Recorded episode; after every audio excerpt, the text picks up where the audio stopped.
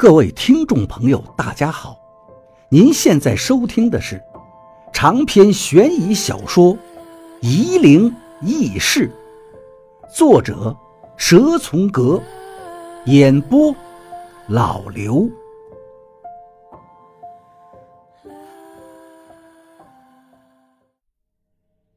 第一百五十五章。怪不得赵一二和金炫子对我都亲眼相加，我想到了金炫子赠给我的那个“狂”字，这么久了，我还不明白到底是什么意思，但是我明白，肯定跟我和鬼道的渊源有关。我不敢把这个事儿也说给王八听，王八知道了，岂不是会更难受？无论是金炫子还是他师傅赵一二。都没有送给他什么字，和王八好不容易在一起聚一聚，却不欢而散。若是跟以前那样，大家吵一架就把怨气都发泄的烟消云散，该多好！可是现在不一样了，我和他之间都各怀心事，之间的隔阂越来越深。走的时候，王八竟然还要和我握手，我们什么时候这么生分过呀？还要这么假惺惺的握个手再道别，我心里很郁闷。回屋了就找茬跟曾婷吵架，曾婷被我气哭了，下了班也不回家，害得我又到处找她。在宵夜摊子找到了她和同事们在喝酒，恨不得把她大骂一顿。好说歹说把曾婷劝回去，跟她赔不是。曾婷这丫头竟然趁机要挟我。要我跟着他到他家里去，我已经找借口推辞过很多次了，现在他又把这事情摆上台面来，我又不好说我不愿意去他家的真实原因，想含混的糊弄过去，而曾婷这一次却认真了。你如果不跟我回家去一次，我们就分了算了。你难道一辈子都不去我家吗？你不也是跟你妈合不来吗？怎么现在又转性了？我挖苦他道：“我爸爸身体不好，听说是病了，我得去看看呀。”曾婷都快哭出来了。你和你家人经常联系吗？我惊讶的说道：“你以为我和你一样，死在哪儿爹妈都不知道啊？”曾婷终于哭出来了：“我妈来找过我了。”我还能说什么呢？到了这个地步，只能是硬着头皮去面对郭玉了。去郭玉的家，我买了点水果和糕点当做礼物。进了门，郭玉竟然很客气，还做了一桌子的菜。曾婷的爸爸很憔悴，看来当了一辈子领导，虽然官不大，可退休了还是不习惯老百姓的生活，身上的小毛病。就多了起来。席间大家都很客气，我一直担心郭玉发难，但并没有发生。郭玉问我叫什么，我也如实的回答了。可是郭玉并没有什么过激的反应，看来他已经把我忘了。曾婷的父亲问我在哪儿上班，我就编瞎话骗他，我在某某牛奶公司做区域负责人。我也问曾父现在是不是身体欠佳，听曾婷说生病了。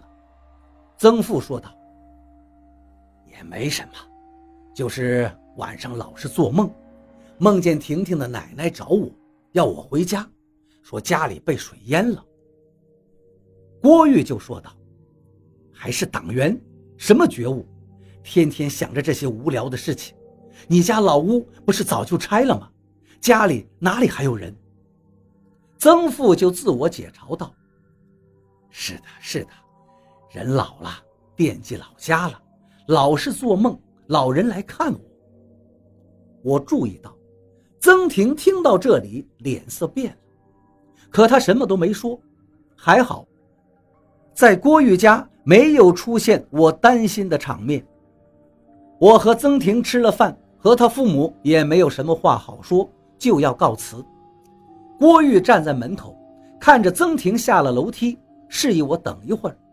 我站着等着他说点什么，没想到郭玉说道：“你没得小时候那么调皮了吗？还上了大学，我还以为你连高中都读不上。”我顿时背心发热，脑门流汗。原来郭玉知道我是谁。看在你对婷婷还不错，郭玉接着说道：“上一次婷婷生病，你还是蛮负责任的，不然我……”我看见郭玉虽然表情很温和了，却也不敢多待了，支吾了两声，就赶紧告辞，落荒而逃了。走到路上，曾婷问我：“刚才我妈跟你说什么呢？”啊，刚才呀，呃，她说我一看就是一表人才，气宇非凡。你找了我是你们曾家修了八辈子的福分，你要是不好好跟我过日子的话，他就来帮我修理你。我跟曾婷瞎侃着，曾婷用手捶了我脑袋一下，瞧你这德行，还一表人才。也不知道撒泡尿照照自己。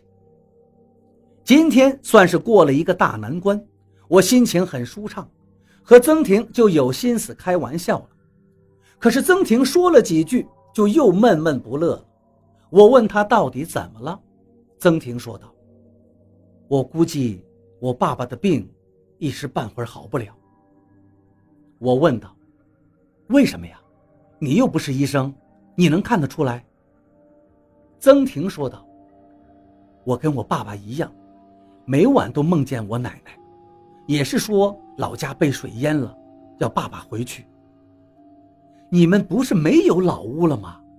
我说道：“你怎么这么笨呀？”曾婷有点着急了：“那是奶奶在收爸爸的魂呀，肯定是发生什么了。”我问道：“你和你爸爸？”做同样的梦啊，都是你奶奶要找你爸爸，那恐怕是真的要出事儿。王哥不是已经很厉害了？他干这个的。曾婷忽然揪着我的衣服道：“你要他帮我爸爸看看吧。”我心里想：难道我真的一辈子就和神棍纠缠不清了吗？好不容易王八出师了，不需要我帮忙了。现在却轮到我要去求他，我又想起了金炫子给我的那个“狂”字，一个反犬，一个王，难道我的命就是给王八这个神棍鞍前马后的当狗腿子吗？我郁闷地说道：“王八马上要去西平赵一二那儿了，哪有时间帮这个忙啊？”曾婷说道。你哪把我当做你的女朋友了？你说说，我家里出事了，你都不管，亏我爸爸还背着你说你的好话，说你是老实人。西平山顶，赵一二躺在竹椅上，懒懒地对王八说道：“你一直觉得自己没有通阴的本事，看不到阴魂，是不是很不甘心呀？”王八说道。是的，我学了那么多道术，在拜您为师之前就学了那么多，可是我却始终不能开天眼。除了上次你七月半守阴关的时候让我看见过，我自己从来就没看到过。赵一二道：“我把看蜡交给你，你就没遗憾了。”王八一听大为惊奇，学会看蜡，就能看见了。